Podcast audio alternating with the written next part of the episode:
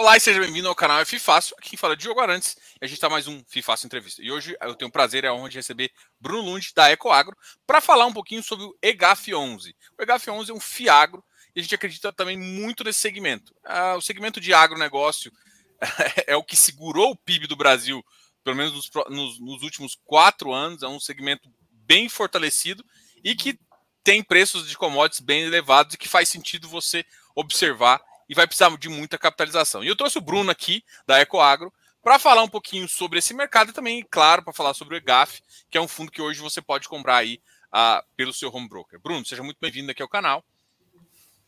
Ah, muito obrigado, Diogo, aqui é, pelo convite. Né? É um prazer enorme estar aqui com você, falando aqui do nosso fundo, tá? do agronegócio, e tirar qualquer dúvida aí que né, os ouvintes né, e a turma do teu canal possa vir a ter. Tá? É, é, é um prazer enorme. Não sei se você quer fazer algumas perguntas ou se eu já faço. Já é, não, eu vou. Eu vou agro, como, eu como não, você preferir. Não, eu vou te fazer algumas perguntas que eu acho que é interessante também. Eu acho que o pessoal quer conhecer um pouquinho é, é o mercado agro, né? Mas antes, até vou, vou fazer um comentário né, que eu, a gente já conhecia o EGAF e vocês fazem uns vídeos, né? De apresentação do, do, do relatório e tudo mais. É você e o, e o outro economista da casa, né? É verdade. A gente, toda vez que a gente solta os nossos relatórios, né, os redigidos, né, os relatórios por escrito, a gente procura também fazer um vídeo né, sobre esse relatório, tá? Para ficar um negócio mais interativo. A gente sabe que tem gente que gosta de ler, tem lá o relatório né, por escrito para ler, mas tem gente que gosta só de escutar e que não tem tempo para ler o relatório completo. Então a gente faz esses vídeos também para que a turma toda possa ter acesso aos nossos insights e, e, e, todo esse trabalho e resultado que a gente né, vem entregando com o nosso fundo EGAF11. A gente fala nesses relatórios, né, que eu acho que é importante, não só sobre o fundo tá, e da performance do fundo, que tem sido espetacular, tá, é, como também é, a gente fala também sobre a nossa visão do agronegócio, a gente fala também sobre a nossa visão da macroeconomia, para deixar o investidor né, do nosso fundo muito antenado sobre esses temas, que eu acho que é importante, tá? E para que ele entenda que a casa tem um respaldo enorme aqui, né? não só entende de agro, mas entende de macroeconomia e consegue aplicar todos esses conceitos nas alocações que estão sendo feitas no fundo, no nosso fundo EGAF 11 e nos outros fundos da gestora também. A gente tem outros fundos na gestora também. Legal. Aproveitando esse gancho aí, vamos falar de duas coisas, eu acho. Vamos começar a falar é, da Ecoagro, né? Qual que é a, o tamanho da Ecoagro, a experiência que vocês têm. No, muita gente está conhecendo vocês agora no, mercado no mercado de Fiagro, é um mercado novo, mas você já tem uma bastante experiência, já fazem securização há bastante tempo. Eu queria que você falasse um pouquinho sobre essa história e aproveita e já fala um pouquinho de você também, né? Qual é a sua história, como é que você entra, como é que você entrou na casa.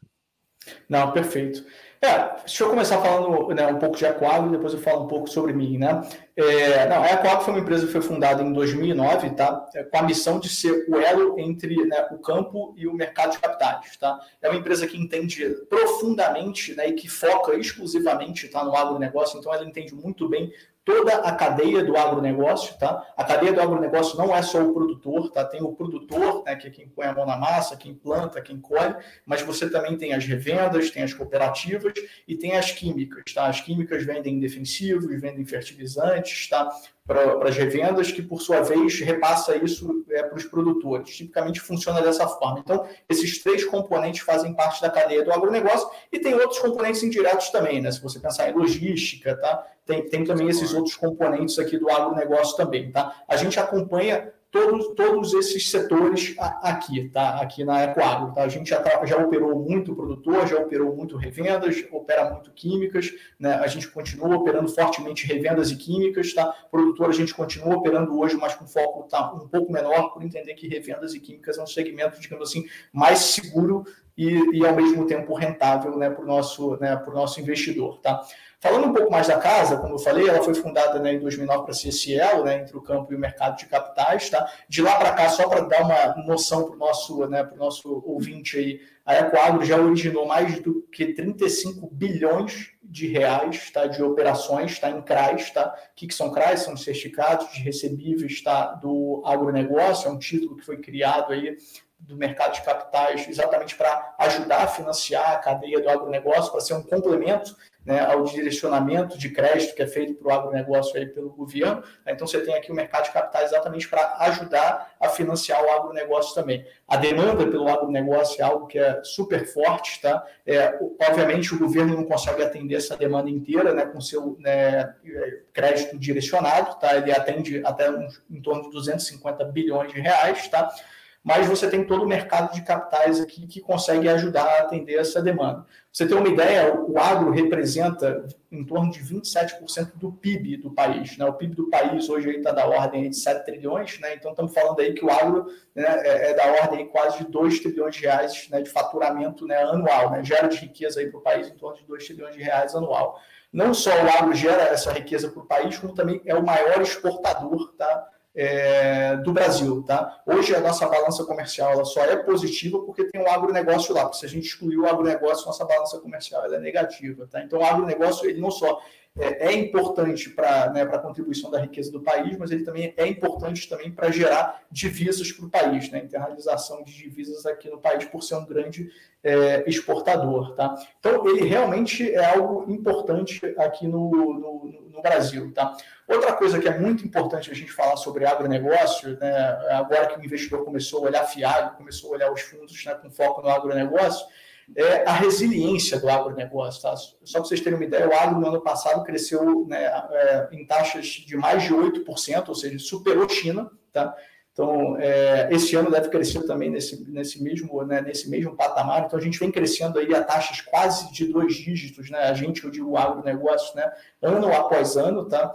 e ele é muito resiliente. Né? Se você olhar o que aconteceu agora durante a crise do Covid, tá? você vê que a economia todos os lugares do mundo, né, elas caíram, elas entraram em recessão e tudo mais. E se você olhar pelo agro, né, se você olhar o agro, não, o PIB do agro continuou subindo né, fortemente. Isso por quê? Porque o agro está muito associado a demanda por alimentos. Né? A gente entrou em crise do Covid, mas a demanda por alimentos não acabou. Pelo contrário, a turma ficou em casa né, e continuou comendo. Então, se a turma continua comendo, né, a demanda continua, né, continua vindo, né, e você tem o agro aqui para exatamente para ajudar a aumentar essa demanda. Então, enquanto tiver pessoas nascendo e pessoas demandando né, é, alimentos, né, o agro né, vai estar tá crescendo nessas mesmas taxas exatamente para suportar toda essa, essa, essa demanda crescente. Tá? Então, entra crise, sai crise, você continua tendo demanda por alimentos, tá? e né, o agro vai continuar crescendo. Tá? Então, isso é extremamente importante. Ele é muito resiliente, ele superou essa crise de 2019 com muito mais facilidade do que os outros segmentos. Varejo sofreu, vários outros segmentos sofreram. Né?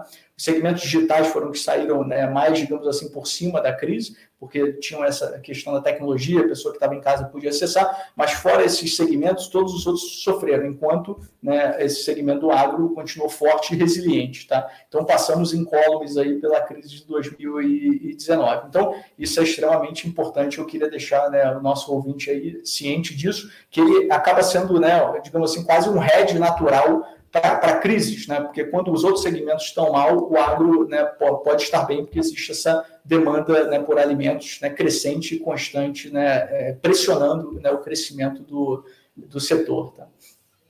É, isso, isso, isso é bem bacana.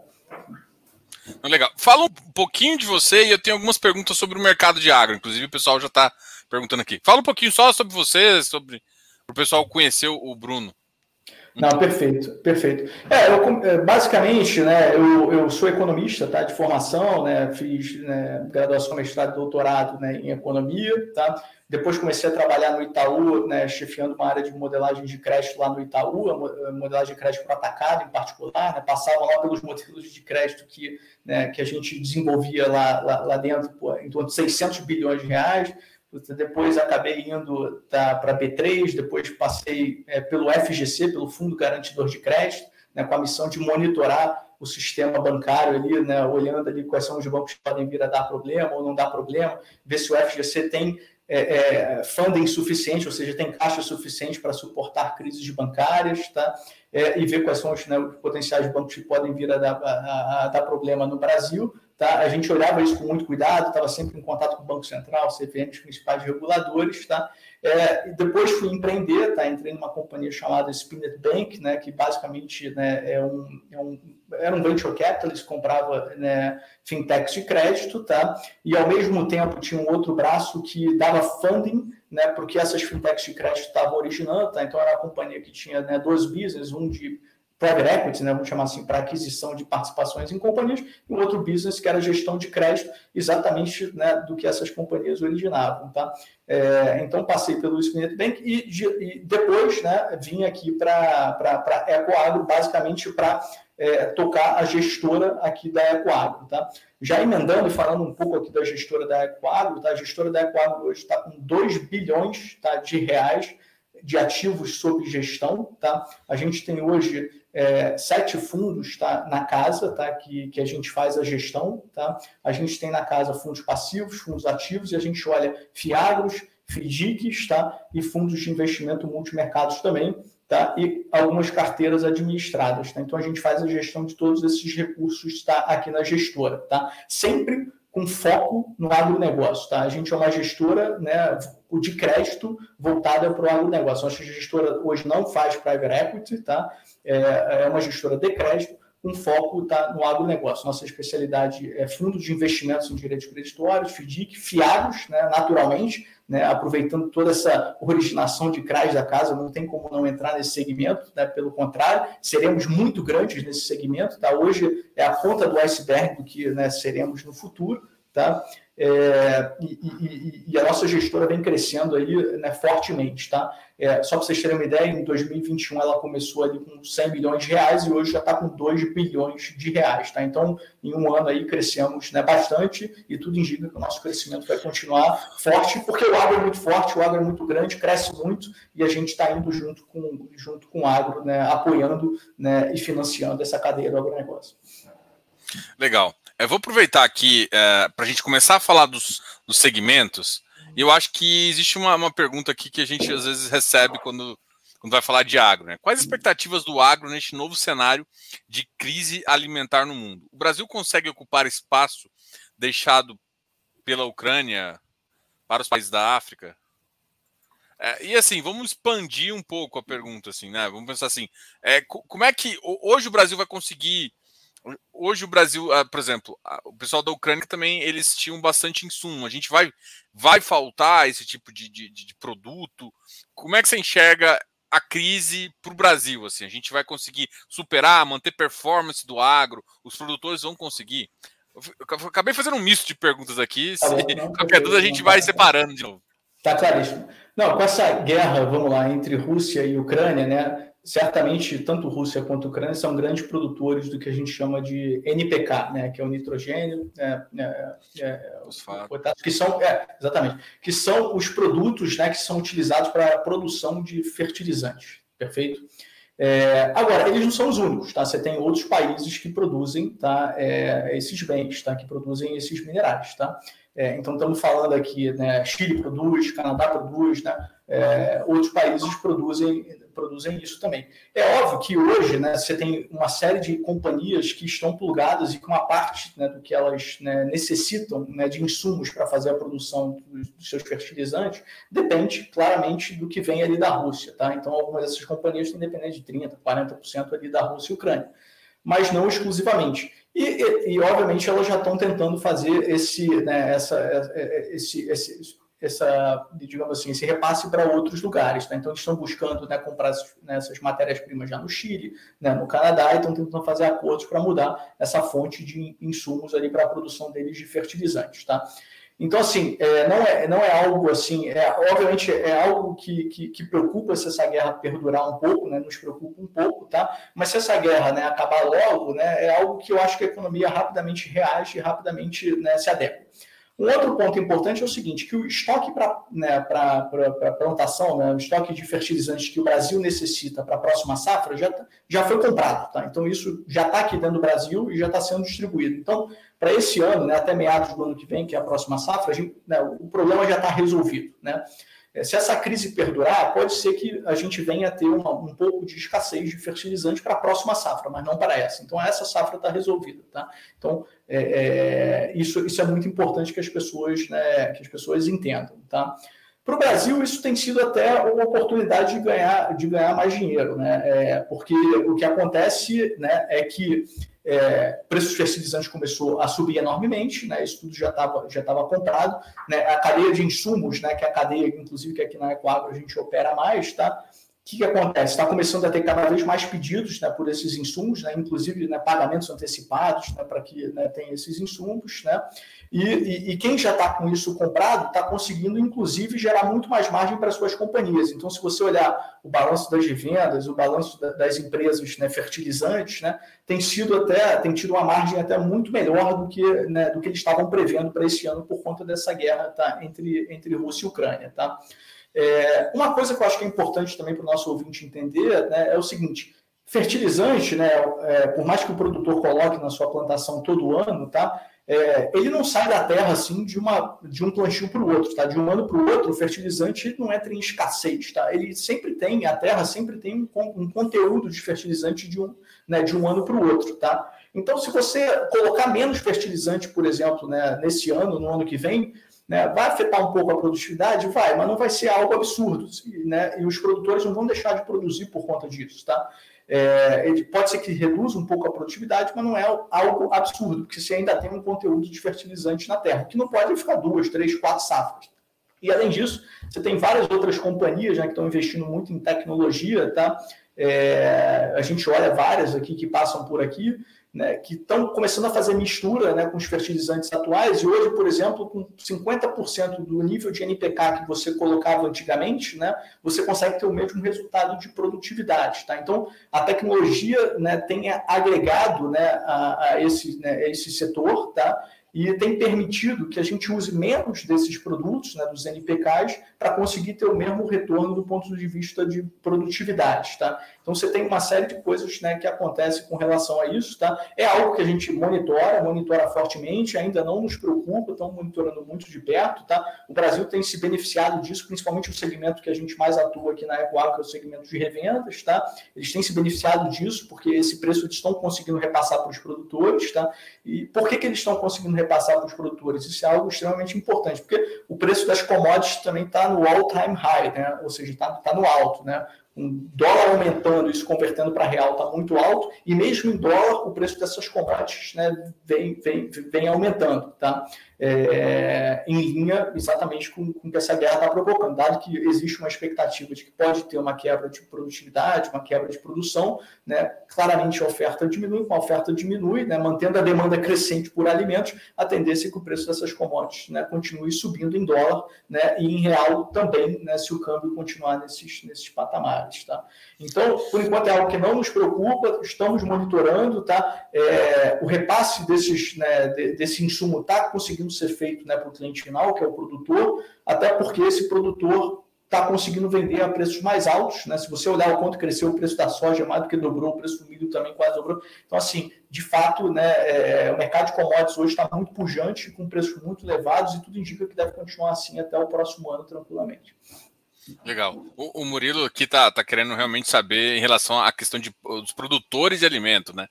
É, o Brasil pode ocupar esse espaço, assim, a gente já está ocupando esse espaço, porque a Ucrânia também a, a Rússia produz alimento, né? E todo mundo parando de comprar deles, né? A Ucrânia por, não por decisão própria, a Rússia por decisão é, de embargos, é, talvez seja isso que esteja pressionando a, a commodity em si, né? É. é, hoje o que eles mais vendem tá, é, é, trigo. Tá? Então, de fato, se olhar o que aconteceu com o preço do trigo desde a guerra, de fato o preço do trigo explodiu porque é o que eles mais produzem, o que eles mais exportam, tá? O Brasil hoje produz trigo, mas não é o forte do Brasil, né? O forte do Brasil é soja e milho, tá? Então, o Brasil é o maior produtor de soja, tá? E o Brasil é, é um dos maiores é importador de, de, É importador o Brasil de, de, de, de, trigo, né? Ainda. A gente importa muito da Argentina, se não me engano. Exatamente. Então, assim, a gente é o maior produtor de soja, está disparado, né? Quem compra da gente, né? A Ásia e Europa compram muito da gente soja, tá? É, inclusive, né, é, a tendência é que pô, continue comprando cada vez mais, tá? A gente está vendo a China cada vez ser mais representativa, né? Nessa balança comercial aí da soja, tá? Importando cada vez mais a nossa soja, tá? E tudo indica que isso deve continuar crescente, tá? Somos os maiores né, produtores de soja e soja de fato é uma das commodities né, é, que mais se valorizou aí né, do ano passado para esse ano. Tá? Um negócio que é interessante também falar né, e, que, e que também, tá, é, que também é, gera dinâmica no agro, né, o preço da commodity é, é, ele, ele faz com que o produtor né, decida né, por produzir uma commodity ou outra. Tá? Então aconteceu algo recente, recente né, nos Estados Unidos que foi super né, importante. Tá? É, geralmente os Estados Unidos, né, os Estados Unidos é o maior produtor de milho né, do, do, do, mundo, tá? E geralmente, né, no balanço entre milho e soja lá nos Estados Unidos, o milho, né, a produção do milho é maior do que a produção de soja. E recentemente isso inverteu, tá? É por causa do preço da soja que subiu mais do que o preço do milho. Né? Os produtores que na hora de tomar a decisão entre plantar milho e plantar soja decidiram plantar soja mais soja ao invés de plantar milho. Tá? Então, hoje, os Estados Unidos está produzindo mais soja do que milho, indo né, atrás do preço da commodity que valorizou mais do que o preço do milho. Hoje é mais vantajoso produzir soja do que produzir milho, tá? na margem. É, eu, eu, escutei que, de, que, isso acontecia até com outros produtos, né? Com outros produtos eh, seculares assim, ah, tinham também perdido terras. Eu escutei do algodão, não sei se estou falando besteira aqui, mas eu escutei que também tinha perdido um pouco de terras para. Eu não sei se foi no Brasil, tinha perdido um pouco de terras para isso. E aí exato, acaba exato. que pressiona também outras commodities que são ligadas à terra, né? Exatamente, né? Porque se você decidir produzir mais a commodity que está com preço maior, o que acontece é que você passa a ter a escassez das outras commodities e quando você vê que você vai ter uma oferta menor dessas outras commodities, tá? É, você acaba impactando o preço e o preço das commodities acabam subindo, tá? O que é bacana é que a demanda por alimentos ela é crescente e constante, cara. Ela é uma retinha. Assim.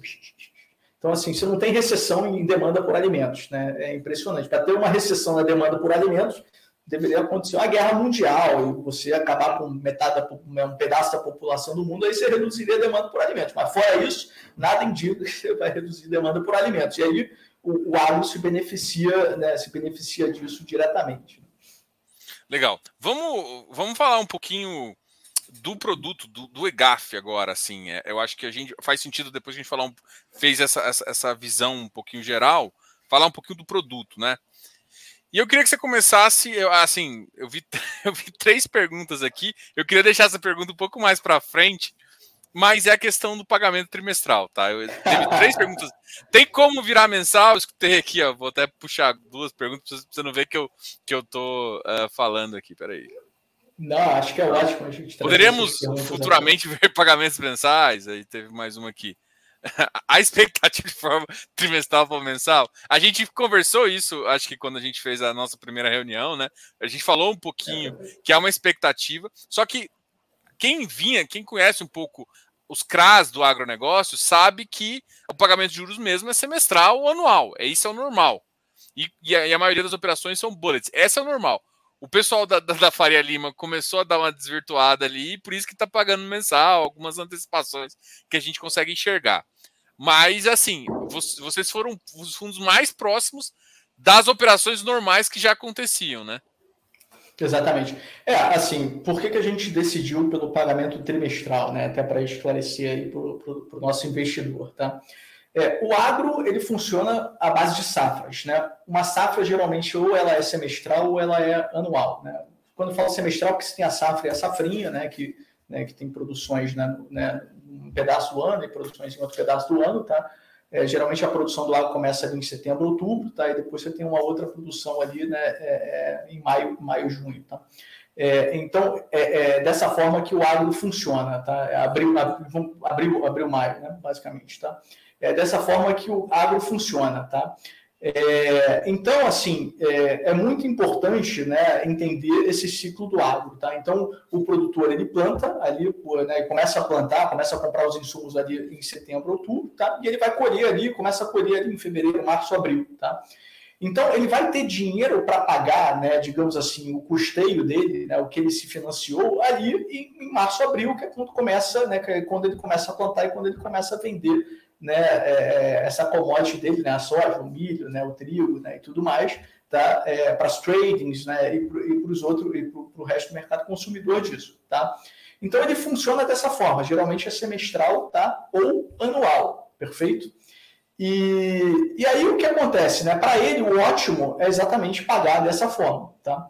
A gente decidiu fazer o fundo trimestral exatamente para a gente não desacoplar tanto né, esses pagamentos né, de juros né, do CRA, né, que, pra, né, que a gente né, entende aqui na Ecoagro que o ideal para esse produtor é exatamente fazer semestral ou anual. Tá? A gente decidiu fazer trimestral exatamente para a gente reduzir né, o semestral e o anual né, para trimestral, para a gente não fugir muito do que já era o hábito do investidor, né, de receber aquela renda mensal né, do fundo de investimento imobiliário, tá?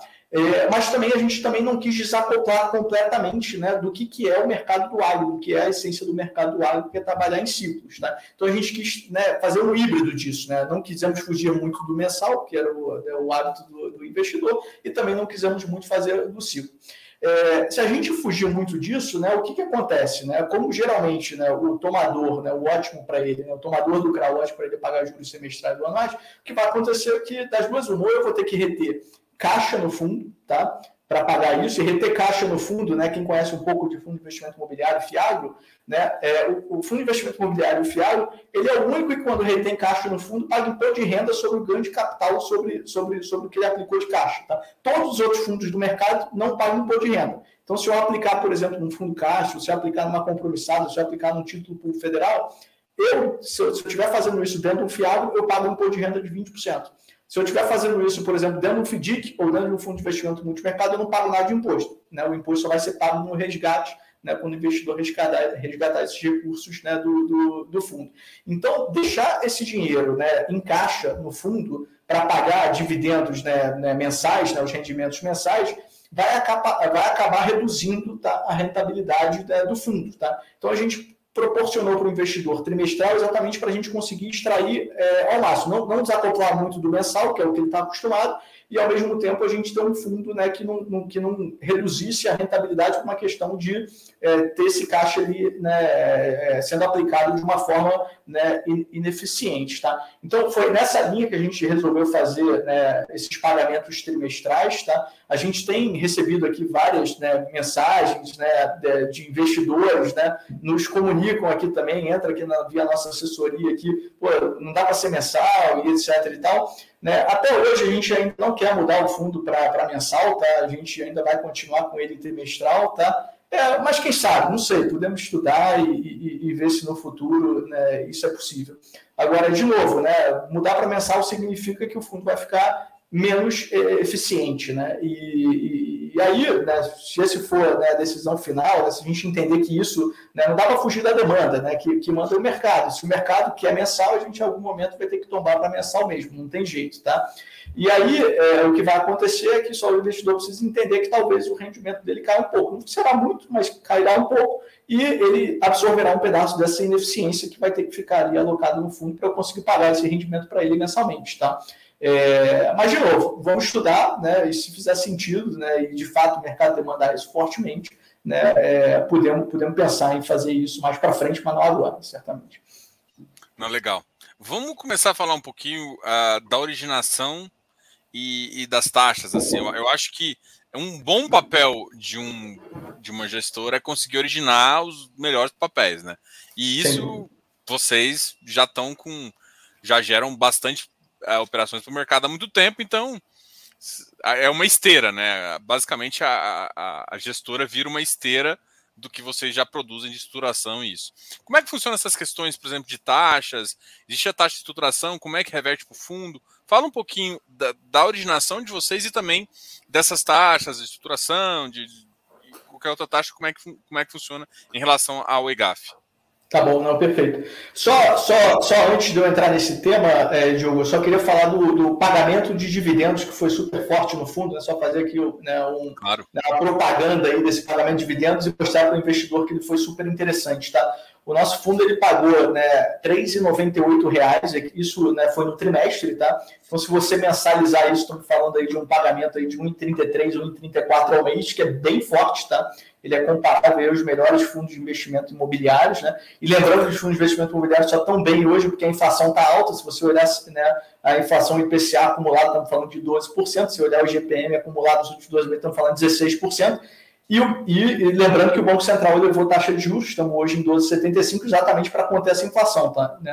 Então é esperado né, que no ano que vem essa inflação esteja bem mais baixa e os fundos de investimento imobiliários em geral não dêem essa rentabilidade tão boa quanto eles estão dando esse ano.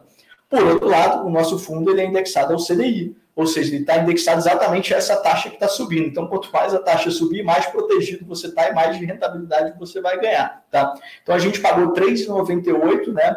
É, isso foi referente a março, tá? o trimestre fechado em março, a gente pagou em abril, a gente né, anuncia todo quinto dia útil, tá? É, é, dos meses né, subsequentes aos, aos, aos, fechamentos de trimestre, tá? quanto que vai ser o dividendo, e a gente liquida esse dividendo, paga esse dividendo no décimo dia útil tá? desse mês subsequente aos fechamentos do trimestre. Tá? Então pagamos esse 3,98, esse 3,98 equivale a CDI mais 4,72%, tá? É, isso líquido de IR, de imposto de renda para o investidor pessoa física. Muito bom você colocar isso aí, exatamente. Líquido de IR para o investidor pessoa física, tá? E eu estou fazendo essas contas aqui, né, sobre a cota base 100, porque o investidor que comprou cota do meu fundo entrou pagando 100 reais, tá? Então é CDI mais 4,72 sobre os 100 reais que o investidor né, colocou lá na largada, tá? Por que, que eu estou falando isso? Né, né, porque né, um fundo, quando ele é criado, quando ele vai para um IPO, existe os, tal, os custos da oferta, né, que infelizmente ele é grande, né, o mercado de capitais aí faz ter esse custo grande, tipo em torno de 4 a 5% ali na oferta. A gente já mais do que recompensou o investidor né, com relação a esses custos, e mesmo assim conseguiu fazer esse pagamento aí de dividendos de CDI mais 4,72 é, trimestrais, tá?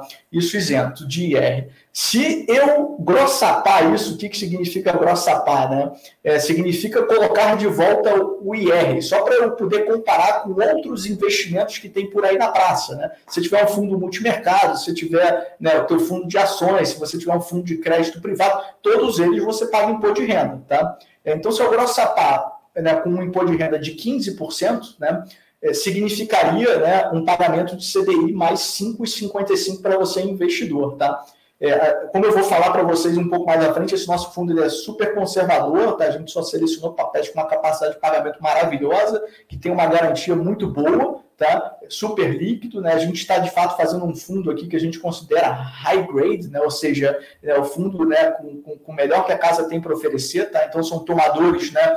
É, que tem uma capacidade de pagamento parruda, garantias parrudas, né? E que a gente selecionou os melhores papéis exatamente para não dar o menor pingo de problema dentro do fundo, né? E que a gente consiga continuar realizando é, esses pagamentos. Então, eu, inclusive, né, é, desafio vocês aí que estão ouvindo né, né, a nossa live aqui agora, né, a procurar investimentos né, que, que sejam de baixo risco, tá? Que, porque multimercado, se você olhar, é super, né, super arriscado, tá? cota sobe, cota desce, etc. e tal pô, você conseguir ter né, com segurança CDI mais 5,55 não é algo que você consegue tão fácil por aí no mercado. Eu ousaria dizer que, inclusive, para você, pessoa física aí, né, que tem ali seu, que ganha seus 100 reais, 200 reais e consegue investir 100, 200 reais aí, né, todo mês, né, não precisa nem ser muito. Você consegue alocar aqui no nosso produto e consegue, de fato, ter uma, uma rentabilidade super atrativa. Né? Lembrando que isso aqui é uma meta, né? Assim, é, é, a gente sempre tem como meta né, atingir isso aqui. A meta do nosso fundo, só para vocês terem uma ideia, é CDI mais 4, tá?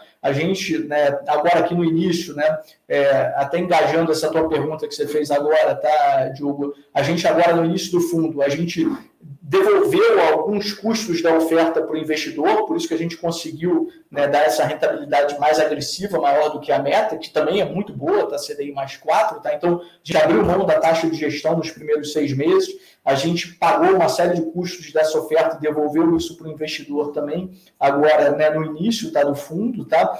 E além disso, né, como a gente a casa que também origina os papéis, né, já entrando aí na tua pergunta, né, a gente não só né, compra esses papéis, como a gente também origina esses papéis que a gente, né, né, que a gente compra dentro do fundo, tá? O que acontece é que né, é, quando, eu, quando eu origino esses papéis, tem uma série de FIIs né, que são cobrados na originação desse papel, que eu posso né, decidir aqui repassar um pedaço disso né, para o fundo, tá? E a gente né, fez isso, tá? É, isso é uma opcionalidade, né, que está aqui na nossa mão, né, fazer ou não fazer, tá? É, e a gente decidiu fazer isso aqui agora. Mesmo se eu não repassasse nada tá, para o investidor, eu conseguiria atingir a meta de CDI mais 4. Tá? A gente desenhou o fundo para isso. Mas agora, aqui no início, a gente resolveu fazer isso dessa forma, exatamente para beneficiar né, o investidor né, que acreditou no nosso produto no início tá? e para dar um belíssimo né, rendimento para ele agora aqui logo na largada. Tá? Importante dizer que a gente já se programou para pagar CDI mais 4,5% né, por cento, né, né, ao ano né, para o investidor aí nos próximos trimestres. Tá? Então a gente tem hoje dividendos retidos né, dentro do fundo né, que nos permitiriam né, pagar CDI mais 4,5%. Tá? Então eu vou ter o que eu vou ganhar ao longo dos meses, e além disso eu tenho algo retido aqui que vai me permitir pagar CDI mais 4,5% aí, fatiado para vocês aí ao longo desse ano de 2022 inteiro. Tá? Então acho que é um produto aí super interessante para você investidor, seja você grande investidor ou pequeno investidor, porque a partir de 100 reais você já consegue né, investir no fundo. Né? Então ele é super bom. Tá? É, tendo feito esse, essa propaganda aí do fundo, né, falando aí do nosso rendimento, né, vamos, vamos voltar agora aqui para a originação. Né? Qual é o tipo de papel que a Ecoagro origina? Né? São certificados de recebíveis do agronegócio. Né? A Ecoagro ela tem uma gestora e ela tem uma securitizadora. A securitizadora é a companhia que está né, tá habilitada né, pela CVM né, a originar esses papéis, né, a trazer, a, a, a, a, de fato criar esses papéis, esses certificados de recebíveis do agronegócio. O nosso foco principal é, hoje é operar na cadeia de insumos do agronegócio. Né? Você pode dividir a cadeia do agronegócio tá, em três tipos de participantes, né? vamos chamar assim. Tá? Você tem lá o produtor, que a gente chama de cadeia primária de produção. Tá? É, esse é o produtor, né? é o agricultor que está lá plantando, que está colhendo, né? o agribusiness que está plantando e está colhendo. Tá? Você tem, antes dele, tá, né, a, a revenda né, ou a cooperativa. Tá? O que, que é a revenda ou a cooperativa? Tipicamente é quem comercializa, quem compra é, insumos necessários para o plantio tá? e comercializa isso para o produtor. Né? O produtor não acessa direto né, quem, é, é, é quem, quem, quem produz esses insumos para ele. Tá? É, ele geralmente acessa isso via as revendas ou via as cooperativas. Tá? Então, é, isso é a cadeia de insumos. Tá? Então, você tem a cadeia de insumos né, sendo, basicamente, né, sendo, é, você tendo né, as revendas, tá? as cooperativas, tá? É, e você tem também a, a, as químicas, tá? O que, que, são as químicas? Aqui não tem nada a ver com a indústria química que faz remédio, mas não, são as químicas que são as empresas que fazem as misturas né? e que produzem os defensivos, né? que, produz, que produz os fertilizantes. Tá? Então aqui estamos fazendo, estamos falando de uma Singenta, estamos falando de uma Iara, estamos falando tá? de uma UPL, estamos falando de uma, de uma, de uma Rovensa. Tá? Então, você tem uma série de companhias aqui que estão nesse segmento. Tá? As químicas, né, naturalmente, elas não conseguem chegar no produtor tá? É, e, e, nem querem né, chegar no produtor, porque é muito custoso chegar no produtor, você tem muita capilaridade. Tá? É, é, óbvio que elas querem entender a demanda por esse produtor, tá? mas elas dependem dessas revendas e dessas cooperativas para conseguir chegar até o produtor. Tá? Então, as químicas vendem para as revendas e cooperativas, que por sua vez vendem para o produtor. Então, esse é o grande ciclo do agronegócio, a gente entende isso aqui como ninguém, está na Ecoagro, e onde a gente gosta de trabalhar é exatamente aqui na cadeia de insumos tá? e nas químicas é o, o, maior foco. E por que, que a gente gosta de trabalhar muito mais nesses segmentos? Né? Gostamos dos produtores também, fazemos CRAs de produtores, fizemos muitos no passado e continuamos fazendo, tá? É, mas tipicamente que a gente acha esse segmento mais resiliente. Então a gente gosta de trabalhar nesses segmentos porque a gente entende que esses produtos eles são mais resilientes é, para os investidores, né? mais resilientes à crise. Né? E o que, que é crise no agronegócio? Crise no agronegócio é clima. Basicamente, o agronegócio depende do clima. Se o clima for ruim, pode afetar a produção, pode reduzir a produtividade e, eventualmente, né, o que aconteceu no Sul recentemente, não sei se os nossos ouvintes acompanharam, né, você teve uma quebra de safra violenta ali no sul do Brasil por causa de seca. Tá? Então, você teve né, né, temperaturas altíssimas, né, muito acima do esperado, por causa de laninha, tá lá no sul, né, e o oeste do Paraná, em particular, sofreu muito. Você teve várias cidades ali do oeste do Paraná tá, que produziam né, sua soja, produzir seu milho, que tiveram plantações inteiras né, com quebra de safra. Então, teve produtor que perdeu 100% da produção. Não chegou a 100%, chegou a 80%, mas, cara, se você tem 80% da tua produção comprometida, não vale nem a pena você colher. O que, que você faz? Você passa a roçadeira né, e vão para o próximo ciclo de produção, cara. Esse ciclo de produção já está perdido, tá? Então, crise no agro geral, geralmente é quebra de safra, tá? Então, se você está concentrado no investidor, suponha que tivesse feito um CRA para um produtor que está exatamente ali no sul, o que, que ia acontecer? Nessa safra, dificilmente ele ia conseguir honrar o pagamento. Né? Então, teria um juros para pagar lá no CRA, ele não honraria, não receberia esses juros. Tá? Não quer dizer que esse produtor está ruim, porque geralmente esse produtor, né, que acontece? Né? Aí você tem que entender um pouco da dinâmica do agro. Né? Tudo que sobra de dinheiro para ele, ao invés dele gerar um colchão e ter um colchão, né, uma reserva financeira, digamos assim, para, né, para precaucionária, né, para, para potenciais crises, o que, que ele faz? Ele pega isso e compra terra. Vou comprar terra para produzir mais, vou comprar terra para produzir mais. Então, o produtor típico do Brasil, tá? Produtor médio do Brasil, ele é um produtor que não tem capital disponível né, para suportar uma determinada crise. Esse é o produtor típico. Por quê? Porque ele está sempre alocado em terra. Tá? Não quer dizer que ele quebrou, quer dizer que nessa safra ele não vai conseguir colher e, portanto, não vai conseguir faturar. Mas na próxima safra ele vai conseguir. Tá? Então, o que pode acontecer se você tiver ali né, feito um CRA um produtor é exatamente você ter que postergar, por exemplo, esse pagamento de juros que seria feito agora para a próxima safra. Então, você postergar por seis meses ou um ano, dependendo do local do Brasil que ele está. Tá? De novo, não quer dizer que ele quebrou, não quer dizer que ele é ruim, simplesmente é como o agro funciona, é como a cadeia né, de produtor funciona. E a turma, os investidores não estão acostumados com isso. Se isso acontecer, meu amigo, o que vai acontecer vai ter um frenesi, vai ter uma loucura e todo mundo vai ficar muito preocupado com essa situação. Tá? Essa situação né, é, é, não necessariamente é tão grave assim. Né? Então é isso que, que eu quero trazer aqui para o produtor. Mas pode impactar um pagamento de juros que ele esperava receber. Quando você vai para a cadeia de insumos, que são as revendas, né, você está um nível acima. Tá? Essas revendas, né, elas geralmente elas, né, é, vendem insumos né, é, para várias culturas, não só para milho, para soja, vendem para milho, para soja, para hortifruti, para café. Então, elas vendem para várias, várias culturas. Né? Esse é um ponto. E, geralmente, né, elas vendem também para várias regiões, várias cidades e, eventualmente, até para vários estados ali vizinhos. Tá? Então, o que, que, acontece? Se uma região tem uma determinada quebra de safra, tá? alguns municípios têm uma quebra de safra, essa revenda pode até perder um pedaço do seu faturamento, tá?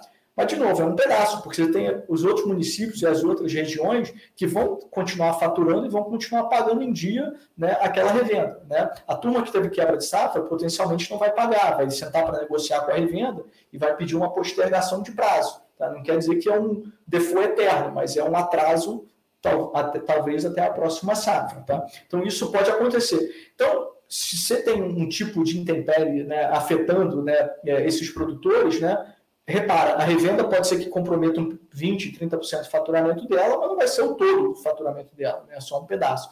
Então, ela, nesse sentido, ela é mais resiliente. Tá? Além disso, né, esse produtor nunca vai deixar de pagar essa revenda, porque ele depende da revenda né, para manter a produção dele, porque o produtor precisa comprar os insumos todo ano para fazer o plantio dele e depois para fazer a colheita dele. Então, qualquer dinheiro que ele receba no meio do caminho, o que, que ele o que, que ele vai fazer? Vai saldar né, o, né, o, que ele tem, uh, o que ele tem de saldo em aberto com a revenda. Tá? Então, o produtor tem um incentivo enorme a pagar a revenda né, o mais rápido possível. Tá? Então, isso, isso, isso é muito importante. E do outro lado, você tem as químicas, que geralmente são empresas muito parrudas, muito fortes, muitas delas são multinacionais. Tá? E as químicas dependem das revendas para chegar no produtor. Tá? Então, é, é, é, super importante para as químicas que as revendas não passem por problemas financeiros. Tá? Então, se uma revenda né, for afetada por uma quebra de safra violenta que afete o seu faturamento, o que a química pode fazer? Pode sentar para negociar com essa revenda e falar: olha, eu vou antecipar esse estoque aqui para você, para você continuar conseguindo vender para os seus clientes, para os seus produtores, tá? e depois, quando você receber na próxima safra dessa turma que né, não te pagou agora por causa dessa quebra de safra, você, você me paga. Ou seja, a química dá um prazo para a revenda pagar, entende que houve aquela situação e, portanto, né, é, estende o prazo né, de pagamento daquela revenda. Então, nesse sentido, a revenda está no meio do caminho e está blindada. Né? O produtor tem um incentivo a pagar o mais rápido possível, porque depende dela, e a química também tem um incentivo, se precisar ajudar essa revenda, a ajudar também, porque depende dessa revenda para chegar no produtor final e para vender para o produtor final em última instância. E muitas vezes pode até negociar uma extensão de prazo é, para isso. Tá? Então, por isso que a gente gosta muito desse setor. Esse é o setor, tá? O setor de revendas e cooperativas é o setor que a gente né, é, é, compra CRAS para o fundo, tá? A gente é, no fundo, tá? Só compra CRA de revendas e cooperativas, tá? A gente não compra CRA de produtores, não compra CRA de químicas, tá? Esse é o setor que a gente mais gosta de atuar por causa dessa resiliência. A gente entende que a chance de ter um problema nesse setor é virtualmente né, né, zero, por causa dessas razões né, que, eu, que eu levantei, tá? E nos CRAs que a gente coloca nesse fundo, por isso que a gente diz que esse fundo é extremamente conservador, tá? Tipicamente, esses CRAs, tá? Eles têm uma subordinação de 30%, eu vou explicar um pouco mais adiante o que significa essa subordinação de 30%, tá? O que é a subordinação de 30%? É o primeiro risco, né? É, se, se não houver um pagamento, digamos assim, nesse CRA, é, são as, as, digamos assim, as cotas inferiores à cota senior, ou seja, as subordinadas, que vão ser afetadas primeiro, né? Quem comprou as cotas seniores desse CRA vão ser afetados, vão, serão afetados né, posteriormente, tá? Então a gente sempre divide esse CRA dessas revendas em tranches, tá? Usualmente, tá? Não vou dizer sempre, porque sempre é muito forte, mas geralmente, tá? E, e aí você tem essas tranches, você tem as tranches subordinadas, você tem uma tranche mezanino, né, essas tranches né, têm uma prioridade de recebimento tá, inferior à tranche senior, tá? e a tranche senior é a tranche que a gente compra para os nossos CRAs, tá? geralmente com uma proteção de 30%. Tá? É, essa é, subordinação deixa de 30%. Deixa eu só aproveitar esse, esse, gancho, que eu acho que é onde está a maior, na maior parte das perguntas em relação a essa, essa questão de, de, de garantias. Né? A, garantia, a estrutura da garantia está na estruturação da subordinação.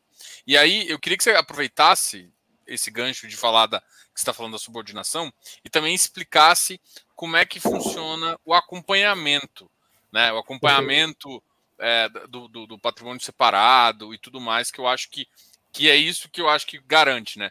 Porque a gente estava conversando, parte. É, essa, essa operação era como se fosse, de certa forma, uma, uma, uma a gente traz para o mercado de FIIs aqui como se fosse uma pulverizada, né? Porque você, você pega o, o, o insumo e, e, coloca em vários produtores, né? Em vários negócios também, em várias questões. E os caras vão te pagando ao mesmo tempo.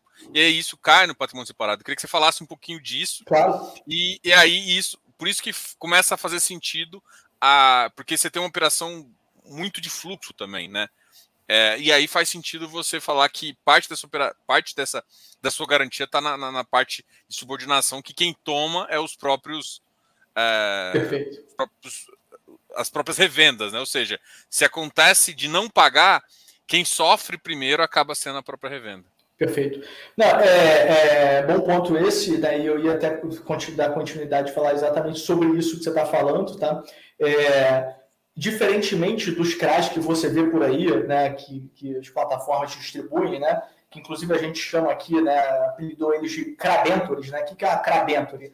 É como se fosse um empréstimo que você está fazendo para a empresa. Você fez um empréstimo para aquela empresa, você depende da capacidade de pagamento daquela empresa, você depende da vontade de pagamento daquela empresa de pagar de volta, tá? Diferentemente dos crabentores, né, os CRAs que a gente estrutura aqui, que a gente coloca para dentro do fundo, tá? os CRAs que a gente estrutura na Ecoagro e que a gente coloca para dentro do fundo, tá? Eles, né, eles têm uma série de garantias né, adicionais né, que essas crabêntulas geralmente não têm, que são garantias super líquidas e muito boas né, para ter nesse tipo de estrutura. Tá? Quando você olha lá para né, quando você vai dar um crédito para uma revenda né, via um CRA, tá? o que, que você faz?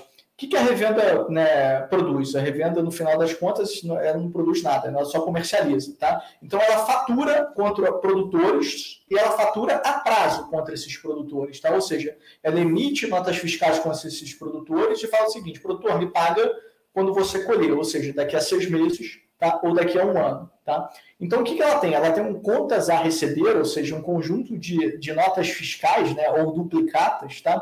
É, que é um ativo para essa revenda, tá? Perfeito? O que, que a gente faz quando a gente estrutura o CRA? A gente dá o empréstimo para essa revenda, então dá o dinheiro para essa revenda e coleta como garantia, tá? Essas notas fiscais, essas duplicadas, tá? Como é que a gente coleta isso? O nome técnico disso se chama sessão fiduciária, tá? Não interessa tanto o nome técnico, mas só como que isso funciona, tá?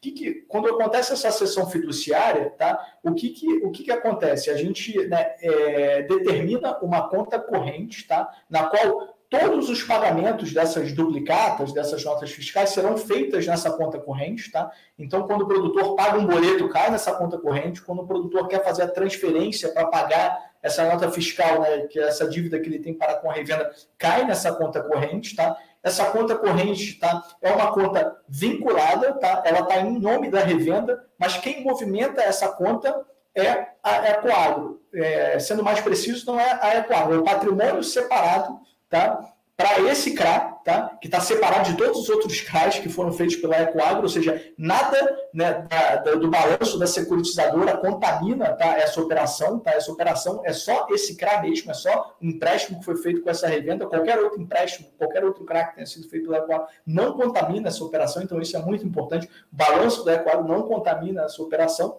tá bom?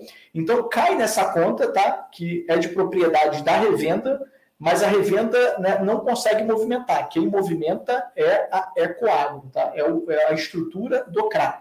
Então, tudo que está sendo pago tá, cai nessa conta, tá? E a Ecoagro tem esse controle né, é, do que fazer com esse recurso. Tá? Um pedaço desse recurso é retido para pagar os juros, tá? ou seja, os juros do CRA. Então, quando a gente está chegando próximo das datas de pagamento de juros, a gente retém um pedaço desse recurso para pagar os juros.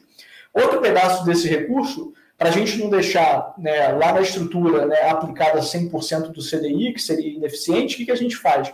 A gente solicita novos recebíveis tá, da revenda, fala o seguinte, revenda, me dá aqui novos recebíveis e eu te dou esse dinheiro de volta. Então a revenda coloca novos recebíveis, né, exatamente né, né, na mesma proporção que precisa colocar, né, para a gente ter, né, para a gente ter esses recebíveis né, muito bem estruturados lá na garantia, contra esse pagamento acaba sendo, né, em última instância, quase que uma linha de desconto de duplicata para essa revenda. Né? Ao invés dessa revenda no banco descontar sua duplicata para obter dinheiro, ela sabe que ela tem aqui um CRA que ela estruturou com a Ecoagro e que vai ser uma linha de longo prazo. Geralmente esses CRAs têm um prazo de quatro anos, tá? Então ela sabe que ela tem uma linha de quatro anos para fazer o desconto dessas duplicatas, ou seja, coloca mais duplicata na estrutura, saca dinheiro, coloca mais duplicata na estrutura, saca dinheiro. Em que razão que ele coloca essa duplicata na estrutura? Geralmente em torno de 110% tá?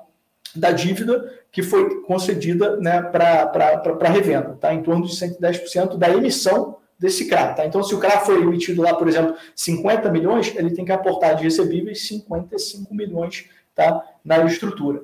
Perfeito? É, então, toda, a gente tem que sempre manter essa razão de 110% ao longo da vida inteira do CRA, Tá? E aí você me pergunta, poxa, Bruno, e se um dos produtores não pagar? Se um dos produtores não pagar, ou seja, atrasar o pagamento, o que, que a gente faz?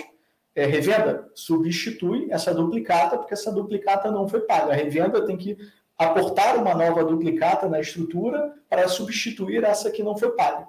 Outra coisa que é importante né, passar aqui para os investidores é o seguinte: é, é, quais são, né, quais são os, né, os clientes da revenda que são elegíveis a terem as suas duplicatas cedidas? É todo mundo? Não. Não é todo mundo, né? A gente geralmente o que a gente faz? A gente olha né, os três últimos anos, né? Assim, o que aconteceu nos três últimos anos com as duplicatas dessa, dessa revenda e com os clientes dessa revenda, tá?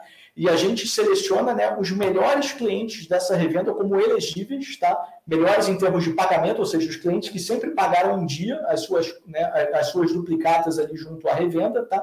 Para comporem né, o CRA. Então, esses são os clientes elegíveis. Então, no início da operação, a gente gera uma lista de clientes elegíveis, tá? que são os clientes que nos últimos três anos pagaram em dia suas obrigações, tá? cujo índice de liquidez é altíssimo né, das suas contas para com a revenda. Tá?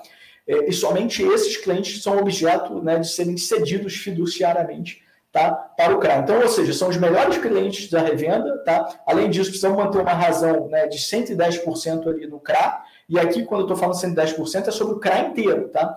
E geralmente, né, a gente, até para dar mais segurança ainda né, para o investidor, tá? A gente fatia esse CRA, né, olhando né, né, né, o investidor que aportou dinheiro nesse CRA, em três partes, tá? Geralmente. Você tem um investidor sênior, né, que é um investidor que tem prioridade de recebimento dos recursos. Você tem um investidor mezanino, tá? que é um investidor que é o, o segundo prioritário, depois que o senior receber é quem vai receber, e você tem um investidor subordinado tá?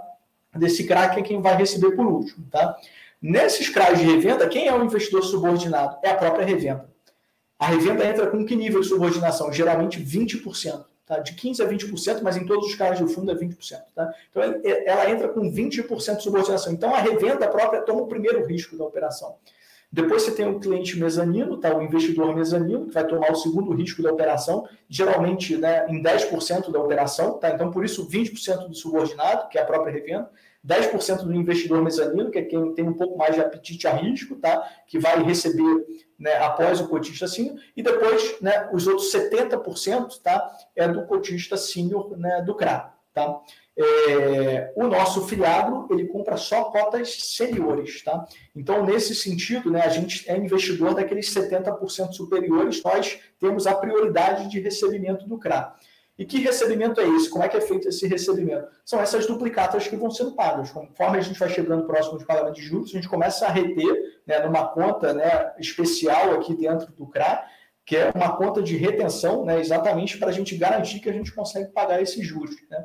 Aí você me pergunta, Diogo, ah, e se a inadimplência, por um acaso, né, que não, nunca aconteceu aqui com a gente, começar a subir desenfreadamente, tá? O que, que pode acontecer? O que pode acontecer? A gente vai começar a pedir essa substituição desses recebíveis. Se a revenda não fizer, o que, que a gente faz?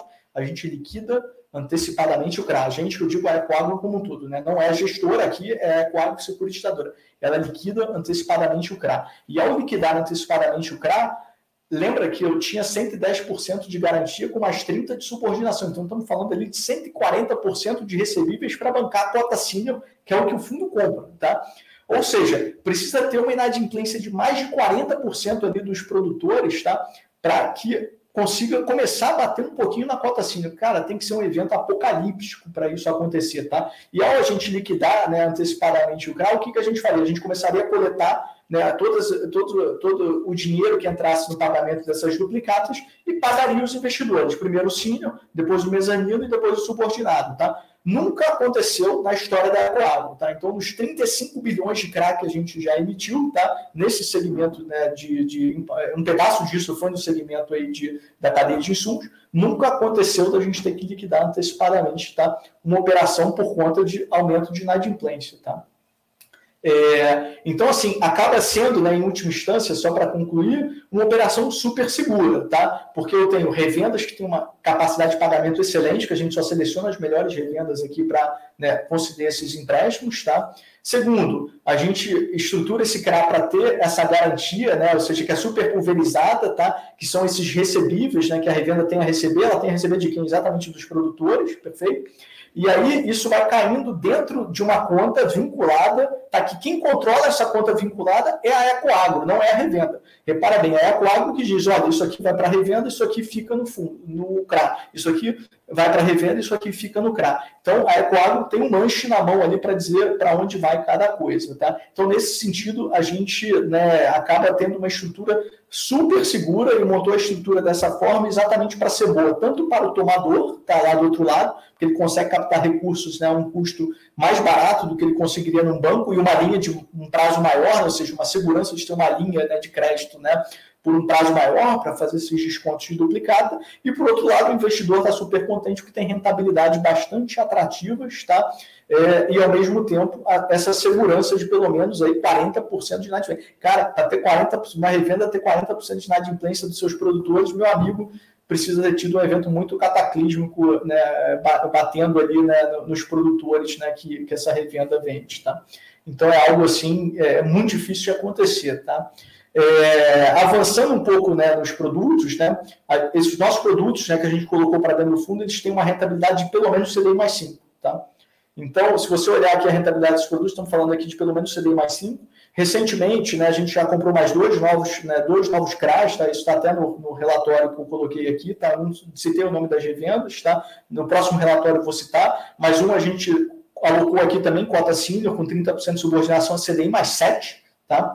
É, e um outro que a gente alocou agora recentemente também CDI mais 5, tá? É, uma é uma revenda com foco no Tocantins e a outra com foco no Mato Grosso do Sul, tá também novamente na mesma tese, né? Operar no segmento né, da cadeia de insumos, ou revenda ou é, cooperativa, tá?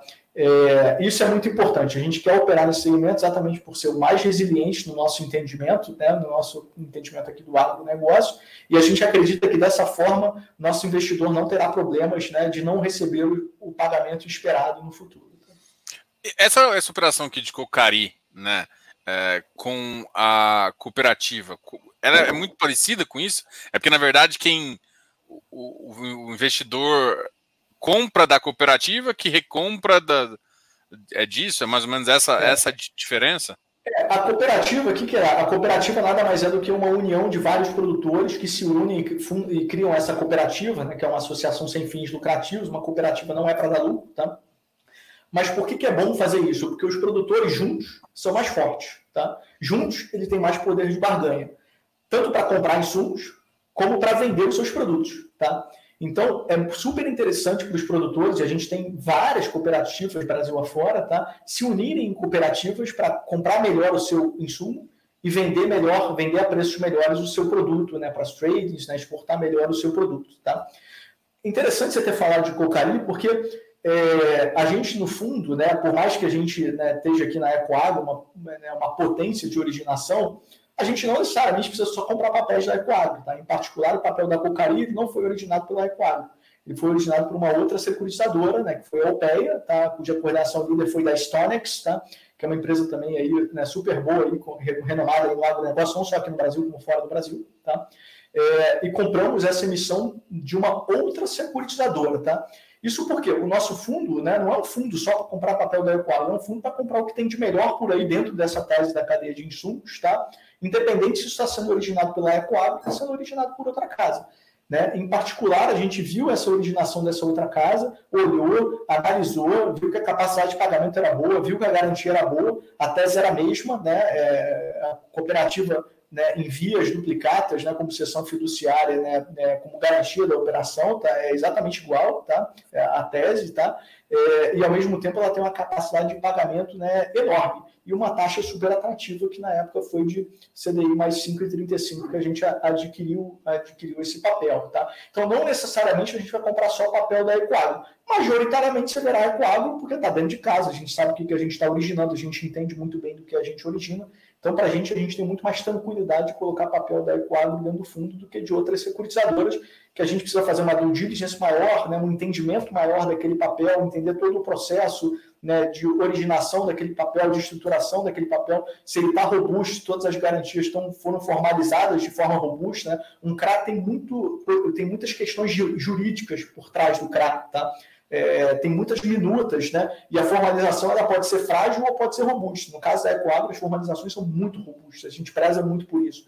Né? E, e, nem todo mundo que origina CRA preza tanto como a gente preza aqui na Ecoagro por ter essa formalização robusta. Então a gente faz uma baita due diligence para comprar esses papéis de outras securitizadoras, tá? Então, vira e mexe, a gente é apresentado a outros papéis aí do mercado, tá? E a gente tem também, se a gente entender aqui, a possibilidade de comprar esses papéis, né? É, do mercado também, desde que esteja dentro da tese de investimentos do fundo, que é operar na cadeia de insumos. Tá? Legal, eu vou fazer algumas perguntas que estão aqui com o pessoal. Aí a gente até é, bateu, bateu uma hora, mas eu acho que tem duas perguntas aqui que eu acho que é interessante. É, uma, é, eu acho que é uma questão, uma dúvida prática. É, aqui falou que no abril o VP passou de 100 para 103, existe uma remarcação e tal. Eu queria que você falasse um pouquinho disso, né? Porque provavelmente é, o que acontece é que a, operação ela roda mês a mês e ela, ela não tem um efeito caixa, mas ela tem um efeito contábil, né, de, de acumulação. Isso vai para VP, não vai para efeito. Depois, quando você tem um evento de, de pagar o passivo, você tem essa dedução. Mas eu vou deixar você falar aqui, que é melhor do que eu aqui. Tá certo, não, perfeito. É, o, o, o, fundo, né, ele, como todos os outros fundos do mercado, tá, ele tem o valor contábil dele, tá? Então, todo fundo, né, quando você faz uma aplicação num determinado ativo, aqui no caso o nosso fundo é um CRA, tá? você tem uma forma de marcar esse CRA ao longo do tempo dentro do fundo. Tá? E esse é o valor patrimonial do fundo, ou o valor contábil do fundo. Tá? É, e aí, né, nessa dúvida que está aqui na tela, né, o valor contábil do fundo passou dos 100 reais, você chegou a 100,03, tá? Só para vocês terem uma ideia, o valor contábil do fundo começou a 94 né, e 65 reais, tá? Isso foi o custo da oferta, repara, o investidor pagou 100, mas a cota largou a 94 e, e 65, tá? A gente rapidamente superou o 100, tá? Então foi isso que eu trouxe para vocês. Em março a gente superou essa cota do 100, ou seja, já deu um retorno expressivo aí para o investidor ao longo desse tempo, tá? E né, o que fez com que a gente fosse de 94 para 100 foi exatamente a rentabilidade dos ativos que estavam dentro da carteira, que no caso os CRAs. Tá? Então a rentabilidade dos CRAs né, é, é, é, gerou essa, né, esse, esse, esse, incremento de valor de cota. Tá bom? E essa é a cota patrimonial. Esses CRAs, né, como você mesmo falou, Diogo, eles não pagaram é, rendimentos né, ainda. Tá? mas eles estão sendo acruados. Quando eu compro um CRA, eu compro um CRA que está pagando, por exemplo, CDI mais 5, CDI mais 7, CDI mais 6. Então, diariamente, eu vou acruando esse CDI mais 5 ao ano, né, diariamente de forma prorata, tá? Pela curva, tá? É, geralmente, eu, eu, não sou eu que faço isso, tá? Eu, é, na verdade, eu estou diante do fundo, o administrador fiduciário do fundo, que no nosso caso aqui é a Vortex, tá? Então, é a própria Vortex que faz esse trabalho, tá? E é um trabalho independente. Eu, eu simplesmente só acompanho para ver se, né, se tem alguma coisa estranha, porque se tiver alguma coisa estranha, eu vou lá e falo, Vortex, não entendi isso aqui, me explica por que você é, fez esse movimento aqui na conta. Então, assim, o papel ele vai crescendo vagarosamente, de acordo com a taxa do papel, tá? Ao longo do tempo, tá? Estou falando aqui a grosso modo, tá? Porque, na verdade, o custodiante marca a valor de mercado, mas geralmente esses papéis, tá? como eles não têm muito mercado secundário, são papéis mais de carrego, tá? Então o valor de mercado ele é muito próximo do valor contábil desse papel, ou seja, do que você deu mais 5 né, ao dia. É óbvio que se, por exemplo, o papel desse entrar em RJ, em recuperação judicial, pô, o custodiante vai virar e falar, cara, esse papel que valia 100 não vale mais 100, vale 80, tá? É, e aí isso vai, vai impactar o preço desse, desse, desse CRA, tá? Então o custodiante está olhando isso para tentar marcar o papel o preço mais justo possível. Né, como né, esses CRAs não têm tanta negociação no secundário, o preço mais justo possível geralmente é o preço, é o preço da curva, tá? É, que, é o que, que é o que acontece aqui. Então, diariamente, né, a cota do fundo vai subindo junto com, com os CRAs, conforme os CRAs vão subindo. Tá? E, e é isso que aconteceu. Saiu lá de 94,65 e veio né, até 100,3, 100, né, 100 reais e 3 centavos né, no fim de março. Tá? E aí o que, que acontece? Né? Estou lá com a cota nesse patamar, tá? Eu tenho lá um resultado enorme, né? Que eu posso pagar a título de rendimento, né? Para o meu cotista, tá? É, que inclusive será isento de IR, tá? E quando chega na data do pagamento, tá? Na data do pagamento do cotista, o que acontece com o valor patrimonial dessa cota, né? É, eu entrego para o cotista, tá? Ou seja, eu pago o rendimento do cotista. Então a cota que estava em 100 é, como eu paguei 3,98, né, ela vai cair exatamente os 3,98. Tá? Por quê? Porque saiu do fundo, né, ou seja, bolso direito, e entrou no bolso esquerdo do cotista, do investidor desse fundo. Tá? Então saiu do fundo e entrou no bolso do investidor. Né? Não quer dizer, digamos assim, que o investidor perdeu o dinheiro. Não, pelo contrário, ele saiu simplesmente do fundo e entrou no bolso dele. Né? Ou seja, teve um efeito caixa aqui para o, para o, para o investidor. Tá? É, então, isso acontece no, nos fundos. Tá? É, algo importante para falar aqui também, Diogo, é o seguinte: esses fundos, geralmente, inclusive para ter o benefício da isenção, né, isso é inclusive condição sine qua non, tá? condição né, imprescindível, é que esses fundos sejam listados em bolsa. Tá? Então, além do fundo ter a cota patrimonial dele, ou seja, essa cota que é marcada pelo custodiante, tá? ele tem uma cota que é avaliada pelo mercado. Tá? E o mercado avalia essa cota. Por mais que a cota patrimonial esteja 100, o mercado pode avaliar que esse, fundo está valendo 110, ou está valendo 105, ou está valendo 90, ou está valendo 95. Tá? Então, o mercado, ao olhar né, para a estratégia do fundo, ao olhar o que está acontecendo com o fundo, como que é feita a seleção, ele vai dizer o seguinte, cara, esse fundo é tão bom que eu acho que vale mais do que 100, vale 102, 103, 104. Ou esse fundo não é tão bom assim, vou dar um pênalti nele, ele vale 98, 97. Né? Então, você tem essa dinâmica de mercado, né? É, majorando né, a cota patrimonial ou não majorando a cota patrimonial, né, exatamente né, que é a visão, né, o consenso de mercado para o que vale né, aquele, aquele, aquele fundo. Tá? É, então, o que você né, enxerga né, no mercado secundário, por exemplo, na tua corretora, quando você vê lá o ticker EGAF11, não é o valor patrimonial, ou seja, não é o valor que o fundo está sendo marcado lá pelo custodiante, mas sim o que o mercado enxerga que é o valor do teu fundo. Tá? Hoje está aproximadamente ali o nosso fundo, ali, eu não vi a quanto fechou, mas estava ali em torno de 100 reais né, ao longo do dia, 99, 100 reais. Né? Então, é isso que a nossa cota hoje está valendo. Né?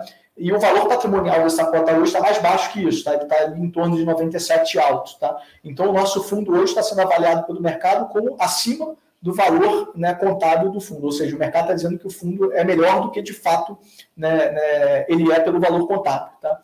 É, então é isso, que, é isso que o mercado está dizendo. Legal. Eu vou fazer uma última pergunta aqui, que eu acho que é uma, uma curiosidade em relação às emissões, né? É, a, o fundo ainda não tem nada anunciado, mas a ideia é saber como é que, como é que vocês pensam, né? E aí eu vou, vou usar uma pergunta do Márcio também vou aproveitar uma que a gente é, que, eu já, que eu queria fazer também. É, qual a intenção da gestão do fundo de crescer? Com emissões grandes, é, muitas emissões em seguida, emissões pequenas? Como é que é a intenção? Fazer uma, uma missão, às vezes 400 para pulverizar? Hoje vocês estão com 647 cotistas, pelo menos o último dado. Pode ser até que vocês já cresceram mais também. É, e, e, outra, como é que vocês pensam a marcação, né? Principalmente essa marcação de vocês que fica no VP, abaixo do VP. É, como é que vocês pensam nessas essas tá questões de emissão? Não, perfeito. É, vamos lá, hoje o fundo está aí com 30 milhões de patrimônio líquido, tá? A gente quer crescer o fundo sim. Em breve a gente irá fazer né, né, um follow-on, tá? é, para captar mais, tá? Então a gente pensa em captar mais, tá? É, a captação vai depender muito do momento de mercado, né? Agora, né, como o mercado está mais duro, é, a forma que a gente entende que é mais adequado crescer são captações menores, captações pequenas, né, via 476, tá? É, e quando o mercado voltar a abrir mais para frente, a gente né, pretende fazer captações maiores via uma oferta 400. A 476 é interessante porque ela é uma, ela é uma captação mais rápida, né? Você, é tiro curto, né? Você consegue, é mais barata né, para o investidor em última instância, tá? ou seja, o custo da oferta é muito mais barato, né? Custo de oferta de uma 400 custa ali 5%, ao passo que o custo de oferta de uma é, 476 custa 2%, tá? e você né, é muito mais rápido de você protocolar na CVM, é muito mais rápido de você ter o registro dessa oferta, então você consegue captar muito mais rápido né, um recurso adicional né, que é importante para você fazer novas, né, novas aplicações dentro do fundo. Tá? É, a gente quer sim crescer, né? nesse momento a gente vê que o caminho é fazer essa captação tiro curto, né? Que é por intermédio dessa 476, tá? Mas qualquer investidor, né, é, vai poder vai poder entrar nessa missão. Como, né? É, é, sempre que acontece uma captação, tá? É de bom tom, tá? E usualmente é feito por aí, e, né? Você dá direito de preferência para o investidor que hoje está com a cota, né? Aumentar a sua participação no fundo, tá?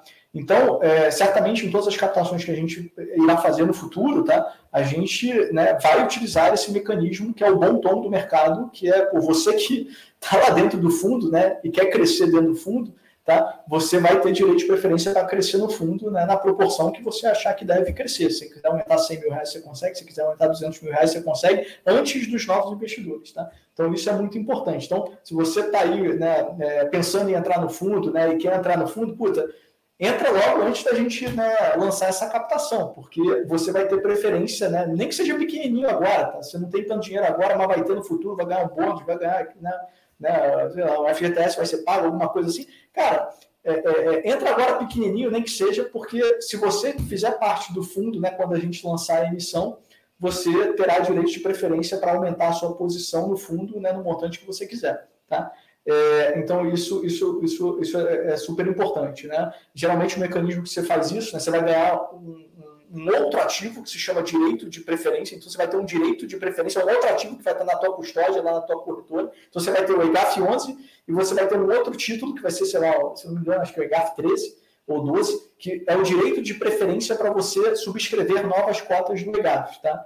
É, e, e, aí você vai ganhar lá, né, dependendo do tamanho da emissão, você vai ganhar né, um percentual de, né, de cotas, né, de direitos de cotas a serem subscritas. Você vai poder subscrever isso tudo, né? E geralmente quando tem sobras, tá? Você inclusive pode subscrever as sobras, né? Então você faz né, uma determinada emissão, né? É, nem todo mundo quis exercer o seu direito de preferência. O que, que você pode fazer? Você que quer exercer e quer aumentar o seu tamanho do fundo, você pode se habilitar as sobras depois, né? Você exerce o seu direito de preferência, você vai lá, compra as cotas e aí depois você exerce o seu direito de participar das sobras, tá? E aí com isso você consegue crescer no volume que você quiser, tá? É, dentro, obviamente, do tamanho da oferta, né? Se a oferta fosse lá de 50 milhões, você no máximo vai poder fazer 50 milhões, né? não tem como fazer mais. Agora, é, de qualquer forma, né, é, é, minha indicação aqui para vocês, inclusive, né, é para não perder né, né, a possibilidade de participar das nossas próximas captações, né, que virão por aí, tá, é, muito em breve, tá? É, pô, compra uma cotinha agora, nem que seja uma cota só. Né? Tendo uma cota só, você já vai conseguir participar dessas ofertas no, no, no, no futuro e vai ter preferência para participar dessas ofertas. Tá? Legal, Bruno. Queria agradecer aqui a participação aqui na, nessa live, a sua disposição de conversar com a gente também. E quero convidar. Futuramente a gente vai ter novas conversas, com certeza, é, depois das novas captações, depois dos novos fundos, faz sentido você vir. É, é legal também vocês é, falar um pouco do. Vocês têm um canal no YouTube onde vocês divulgam os vídeos, né? Fala um pouquinho desse daí e, e fala aqui com o pessoal que é, é claro, seus cotistas claro, claro. ou futuros cotistas. Perfeito. Não, a gente está presente em todas as mídias sociais, tá? A gente tem um canal no YouTube da EcoAgro em que a gente divulga os vídeos, né? Que fazem referência aos relatórios mensais, a gente solta os relatórios mensais escritos e junto com os relatórios mensais escritos, às vezes leva um tempinho até você né, é, é, editar o vídeo, né, leva um tempinho para sair, mas sai né, o vídeo depois, né, é, a gente falando sobre o que, que a gente né, viu no relatório, né, ou seja, o que está escrito a gente transcreve em palavras para você aqui no vídeo, às vezes até com uma riqueza maior, porque a fala é muito mais fácil do que a escrita para você dizer o que você quer, tá? Então a gente faz isso, tem os vídeos, tem um relatório escrito, isso vai estar presente né, no, no, nosso site aqui da Ecoagro e está presente nas principais redes sociais. Então a gente tem, né, é, a gente tem presença ali no LinkedIn, tem presença no Instagram, é, tem presença né, em diversas outras redes sociais, tá? Então não deixa de nos seguir aí nessas redes sociais, Instagram, YouTube e LinkedIn, tá? Para você ter acesso aí aos nossos conteúdos dos nossos vídeos, tá? Mensais que a gente faz aqui do, do Fiago. E não só mensais, vira e mexe, a gente faz uns curtas metragens também para falar só do agronegócio ou para falar algo que a gente acha né, interessante, tá? É, é, que seria interessante para o nosso investidor, tá? Mas certamente mensalmente a gente sempre faz um vídeo, né? É, explicando a performance do fundo e trazendo a nossa visão macro, a nossa visão do agronegócio, tá? Então não deixe de nos acompanhar aí nas redes sociais, tá? Nos sigam, né? Leiam os nossos relatórios e comentem. A gente vai ler todos esses comentários e vai querer aperfeiçoar cada vez mais os nossos materiais, tá? Tanto o material em vídeo quanto o material escrito, tá? Se alguma coisa estiver difícil de entender, né? Às vezes a gente está aqui no mercado financeiro, acha que algo, né, é, é, tá compreensível para você, investidor mais leigo, mas não está. Gente, vai lá, né, pergunta e a gente vai responder. Né? A gente lê tudo que né, nos, é, nos é encaminhado e a gente vai ter o maior prazer em responder para vocês, né, para que vocês, de fato, né, entendam profundamente o produto que vocês estão comprando, entendam profundamente a Ecoagro. Né? Esse é o nosso maior desejo para vocês, né, que vocês consigam né, colocar pelo menos uma fatia dos seus investimentos aqui no agronegócio. Né? Antigamente, né, Diogo, acho que isso é legal passar aqui para o investidor, né, que, quem tem acesso ao CRA é investidor institucional, é o, é o investidor profissional, é o cara que tem aplicado mais de 10 milhões de reais. Puta, nem todo mundo tinha acesso ao agronegócio. E agora o Fiagro ele democratizou o acesso ao agronegócio. Então, para a gente, isso é muito bacana, né? É, a gente poder ter como você, investidor, né, investidor pessoa física, né, que ganha ali seu dinheirinho suado no fim do mês, né, e que quer economizar, né, a gente quer que o nosso Fiagro seja exatamente essa ferramenta, essa ferramenta de economia, né, e que seja uma belíssima economia, né, que rentabilize melhor do que outras aplicações que você tem aí na praça, né, a tua poupança, né, é, outros fundos que você tem aí na praça, né. Então, não deixe de acompanhar esses nossos canais. Né? A gente está fazendo um fundo que é super conservador para você não precisar se preocupar e perder o seu dinheiro. Tá? Pelo contrário, a gente é muito diligente com relação a isso tá? e não quer que isso aconteça de jeito nenhum e não vai deixar que isso aconteça de jeito nenhum. Tá? Por isso que a gente montou esse fundo extremamente conservador e que é, eu diria que é muito mais rentável do que a maior parte dos outros investimentos que você conseguiria acessar aí, se não, ou mais rentável. Tá? É, acho que isso é, é super importante aí né, passar para o investidor e ouvinte.